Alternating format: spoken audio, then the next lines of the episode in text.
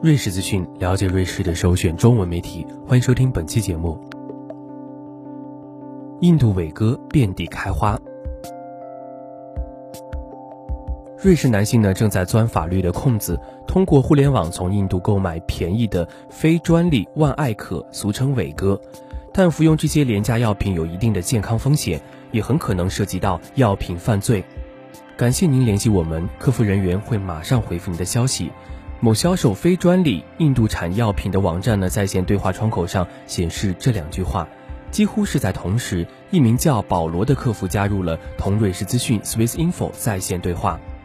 本公司总部在伦敦，所有的药物呢都是从印度运来。他透露，不到两分钟的时间呢，保罗确认说，向瑞士发送非法数量的伟哥、西力士等非专利阴茎勃起刺激药物，俗称壮阳药，不应该是个问题。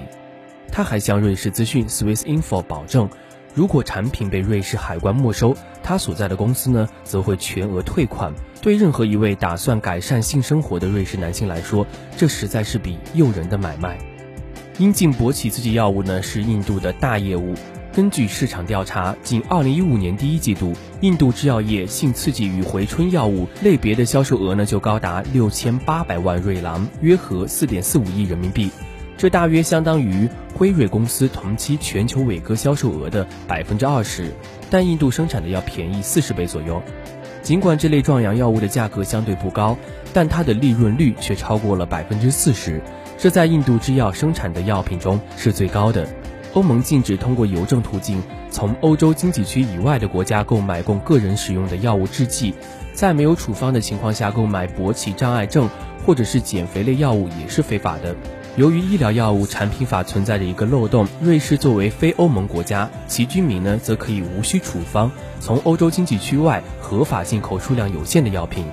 二十世纪九十年代批准该法时，议会并没有把目标对准网上消费。瑞士药物监管局非法药物市场监控负责人露丝·莫西曼告诉瑞士资讯，对少量药品网开一面，本是为了来瑞士的游客考虑，以免他们在边境受阻。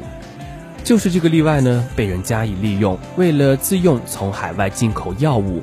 莫西曼估计，在四万起额外的药品进口中，有一半在法律规定的限度之内，因此算为合法。他补充说到了，剩余的两万起由于数量巨大，被认为是非法。然而这些数字呢，只是根据瑞士海关查获包裹数量所估算的，无人知晓瑞士非法药品问题的确切涉及面。我们所确知的是，印度是瑞士海关收缴的非法药品的主要来源国，相当于没收总量的百分之四十五。在辨别壮阳药非法进口实际牵涉的范围方面呢，荷兰是唯一接近这个目标的欧洲国家。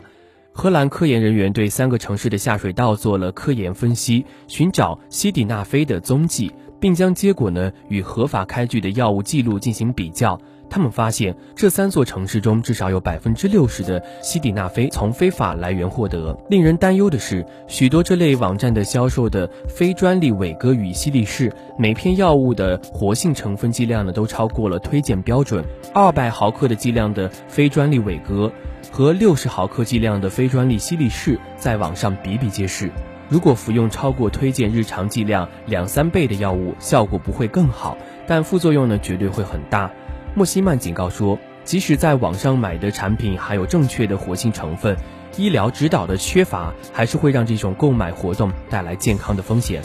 此外呢，网商也不会在乎瑞士对合法进口的数量限制。瑞士资讯 Swiss Info 联系的大多数专利伟哥网商都准备通过一个订单发送超过瑞士法律规定限量的十到三十倍的药物。瑞士资讯 Swiss Info 联系的大多数非专利伟哥网商。都准备通过一个订单发送超过瑞士法律规定限量的十到三十倍的药物。阻止瑞士居民批量购买药物的唯一障碍呢，是当包裹中所含的药品超过合法限量而被没收时呢，需要支付一笔行政罚款。莫西曼认为这一措施打消了大多数网购者的念头。不过呢，并非只有瑞士的非法医药骗局令人担忧。瑞士的有关部门称，网商常常和在不同国家从事经营活动的犯罪有关联。在错综复杂的非法经营业务中，印度非专利药供应商只是冰山一角。二零一四年呢，在一次罕见的打击非法出口行动中，印度马哈拉施特拉邦食品药品监督局发现，订单都是由中间人通过邮件发给印度的批发商。这些批发商再去市场上找到锁定药品的最廉价品牌，并通过当地分销商收购。最后呢，这些药品被打包，直接寄给从中间人那里得到的最终收货人的邮政地址。该邦的食品药物监督局注意到，中间人的电邮来源通常为美国、英国、澳大利亚或迪拜，与非法包裹的最终目的地几乎没有对得上。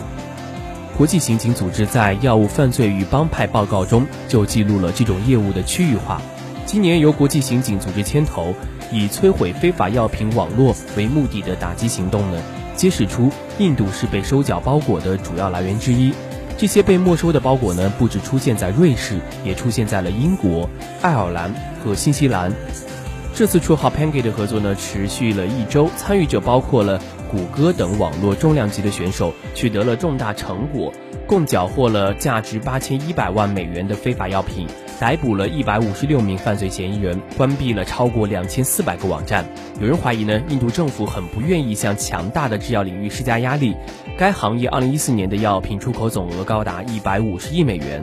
在劣质药品问题上，印度制药业已经受到了重要海外市场的极大关注。例如，在美国，大约百分之四十的非专利和非处方药产自印度。在政府与制药业内部存在一种猜疑，觉得外国监管机构和国际药物游说组织毫无必要地针对印度企业。健康分析网记者与创办人赛义德·纳扎卡特表示，真实情况却是，印度的监管机构食品药物监督局设备人员严重不足，难以保证药品制造。健康分析网呢是印度首个专注于保健方面的数据驱动网站。不过，对药物无规范出口现象的态度有了改变的迹象。这种等同于国际走私的经营活动，逃避了关税与税收的缴纳，造成了国家收入的减少。因此呢，印度商业部也开始关注这个问题了。